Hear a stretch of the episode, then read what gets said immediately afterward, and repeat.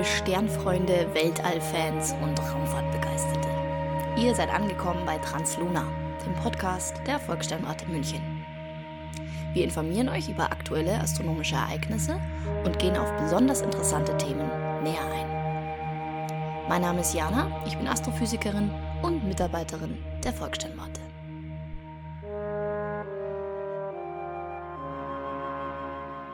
Heute gebe ich das Mikro wieder ab und zwar wieder an André Moccia, unser Mitglied der Volkssternwarte, der uns diese Woche jede Menge über den Mond erzählen wird.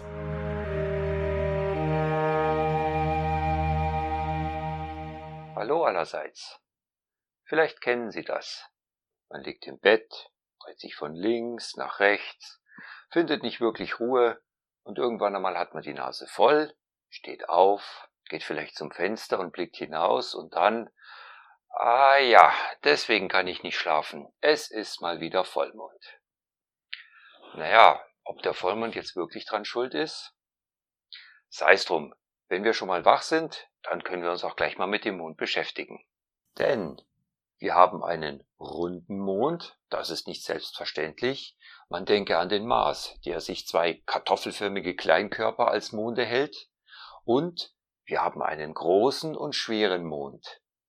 Tatsächlich ist das Verhältnis zwischen einem Planeten und seinem Trabanten nirgendswo im Sonnensystem größer als wie beim System Erde-Mond. Grund genug, sich also mal zu fragen, wie kommen wir an diese fantastische Kugel da oben? Eine erste Hypothese stammt aus dem Jahr 1878 von George Darwin. Der hat sich überlegt, dass die junge Erde sich so schnell gedreht hat, dass sie verformt wurde und aussah wie ein Ei oder wie ein American Football. Und an der Spitze von diesem Ei, da soll sich dann eine Kugel gebildet haben, die dann aufgrund der schnellen Drehung vom Rest des Körpers abgespalten wurde. Und fertig ist der Mond. Und die Erde soll als Geburtsnarbe den Pazifischen Ozean erhalten haben. Also mittlerweile wissen wir sicher, dass der Pazifik durch die Bewegung der Erdplatten entstanden ist und vom Volumen her gar nicht ausreichen würde, um daraus einen Erdmond zu basteln. Außerdem, wenn das alles so stattgefunden hat, wie Darwin sich das überlegt hat, dann müsste der Mond sich in der Äquatorebene der Erde bewegen, und das tut er genau nicht. Man hat auch überlegt, dass der Mond ganz woanders entstanden sein könnte im Sonnensystem. Dann hat er sich auf die Reise gemacht, und als er bei der Erde war, da soll es der gelungen sein, ihn abzubremsen und ihn dauerhaft in eine Umlaufbahn um sich selbst zu bringen. Also man kennt eingefangene Monde von anderen Planeten, die sind aber im Verhältnis zu dem Mutterplaneten sehr viel kleiner. Und äh, unser Erdmond, der ist ein Viertel so groß wie die Erde, also ein sehr großer Körper, so dass es ziemlich unwahrscheinlich ist, dass unsere kleine Erde einen so großen Körper abbremsen, einfangen und in eine Umlaufbahn um sich selber bringen könnte.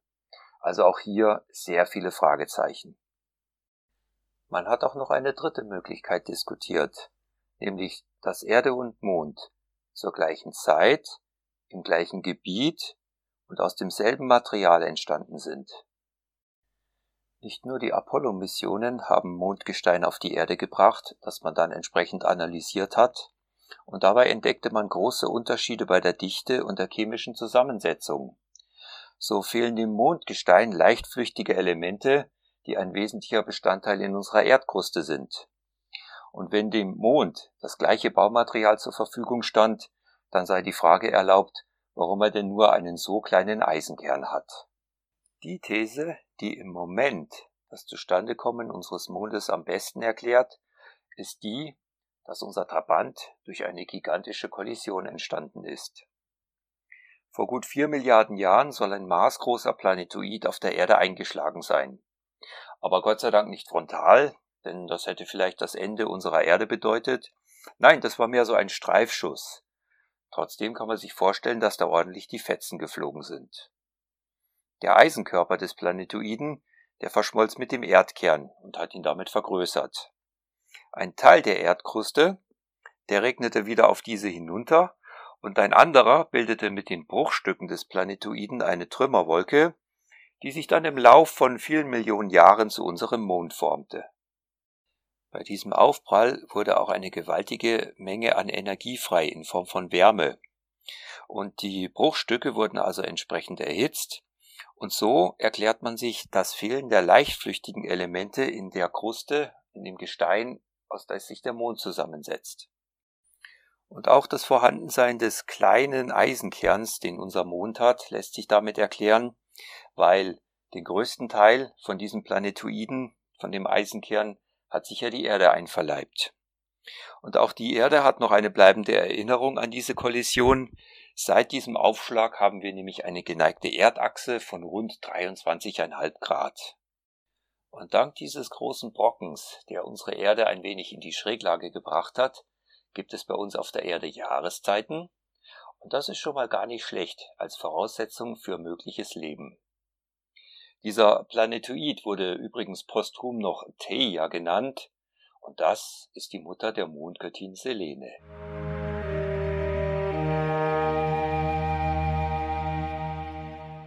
Wenn Sie Monat für Monat den Vollmond betrachten, stellt man fest, eigentlich sieht er ja immer gleich aus. Ja, dreht er sich denn überhaupt? Doch, ja, das tut er. Und dafür benötigt er genauso lange, wie er einmal um die Erde herumsaust, nämlich 27,3 Tage. Das nennt sich dann auch siderischer Monat. Dadurch ist immer eine Mondseite der Erde zugewandt. Die Astronomen nennen so etwas eine gebundene Rotation. Und darum sehen wir immer genau 50 Prozent der Oberfläche. Stimmt doch, oder? Hm, schauen wir mal ein bisschen genauer hin. Die Umlaufbahn des Mondes um die Erde ist elliptisch. Das heißt, die Erde befindet sich nicht in deren Mittelpunkt. Dadurch muss sich der Mond auf seiner Bahn mit unterschiedlicher Geschwindigkeit bewegen. In Erdnähe ist er schneller unterwegs, als wie wenn er sich in Erdferne befindet. Dadurch passiert es, dass man dem Mondgesicht ein bisschen mehr an das linke Ohr und mal ein bisschen mehr an das rechte Ohr blicken kann. Das Ganze nennt sich auch Libration in der Länge. Es gibt auch eine Libration in der Breite. Die entsteht dadurch, dass die Drehachse des Mondes geneigt ist. Für unser Mondgesicht würde das bedeuten, dass man ihm ein wenig auf den Haaransatz bzw. unter das Kinn schauen kann. Also, vereinfacht gesagt, bei der Libration in der Breite scheint der Mond ja, ja zu nicken, während er bei der Libration in der Länge ein Nein, Nein Kopfschütteln an den Tag legt. Und diese Librationsgebiete ermöglichen uns, dass wir in Summe 59 Prozent der Mondoberfläche betrachten können.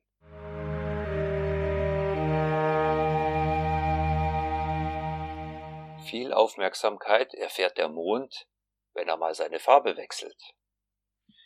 Die meisten würden wohl sagen, dass unser Mond, wenn er hoch am Himmel steht, bleich oder grau ist. Es gibt aber spezielle Fotografien, auf denen zeigt er sich als farbenfrohe Kugel. Die sogenannten Mondmeere präsentieren sich dann in einem Braunton, während höher gelegene Gebiete eine Blaufärbung aufweisen. Schuld daran ist die unterschiedliche Zusammensetzung des basaltischen Gesteins. Aber ein Phänomen ruft unheimlich viele Menschen auf den Plan. Nämlich immer dann, wenn der Mond von farblos nach grau zu rot und dann wieder von grau nach farblos wechselt. Und das innerhalb von Stunden. Sie ahnen es, ich rede von einer Mondfinsternis. So ein Spektakel geschieht nur bei Vollmond, also wenn die Reihenfolge Sonne, Erde, Mond ist. Wenn die Reihenfolge Sonne, Mond, Erde ist, haben wir Neumond und dann stehen die Chancen gut, dass für einen kleinen Teil der Erdbevölkerung eine Sonnenfinsternis stattfinden kann. Ich weiß, was Sie jetzt denken. Jeden Monat haben wir einen Neumond und einen Vollmond. Warum gibt's nicht jeden Monat eine entsprechende Finsternis? Saloppe Antwort? Dann wär's ja nichts Besonderes mehr. Bessere Antwort? Unser Mond ist ein kleiner Revoluzzer, denn er bewegt sich ober oder unterhalb der Ekliptik. Ekliptik, Ekliptik. Hm, klingt interessant. Was ist es eigentlich? Suchen Sie sich mal einen großen gelben Ball und legen ihn auf die Tischplatte. Der Ball soll unsere Sonne darstellen. Und jetzt suchen Sie sich vom Durchmesser her einen Ball, der 109 mal kleiner als die Sonne ist. Das ist unsere Erde. Und wenn Sie jetzt die Erde um die Sonne kreisen lassen, dann geschieht dies auf der Tischplatte und diese Ebene stellt die Ekliptik dar. Und jetzt brauchen wir noch einen winzigen Ball, der viermal kleiner als der Erdball ist. Dann haben Sie den Mond. Und der bewegt sich mal 6 Grad über oder unter der Tischplatte bzw. Ekliptik. Das bedeutet, wenn der Vollmond ober oder unterhalb der Tischplatte steht, dann taucht er nicht in den Erdschatten ein, es gibt keine Mondfinsternis. Und wenn der Neumond ober bzw. unterhalb der Tischplatte steht, dann fällt der kleine Mondschatten nicht auf die Erde, es gibt keine Sonnenfinsternis. Aber keine Angst, es geschieht dann doch, dass der Voll- oder Neumond sich auf der Ekliptik, sprich auf der Tischplatte befindet, und dann dürfen wir uns auf die entsprechende Finsternis freuen. Und diese zwei Schnittpunkte der Mondbahn mit der Ekliptik nennt man Knoten oder auch Drachenpunkte. Drachenpunkte deshalb, weil man vor allen Dingen in Asien der Meinung war, bei einer Sonnenfinsternis schickte sich ein Drache an, diese zu verschlingen. Darum hat das ganze Volk einen Höllenlärm veranstaltet, damit sich der Drache erschreckt und die Sonne wieder freigibt. Also alles gut. Na, sind Sie immer noch wach? Machen Sie sich's doch mal bequem und betrachten ausgiebig den Vollmond. Und? Erkennen Sie das Mondgesicht oder den Mondhasen? Es gibt auch Kulturen, die sehen ein Krokodil, eine Frau mit Brennholz auf dem Rücken oder eine Person mit einem Wassereimer.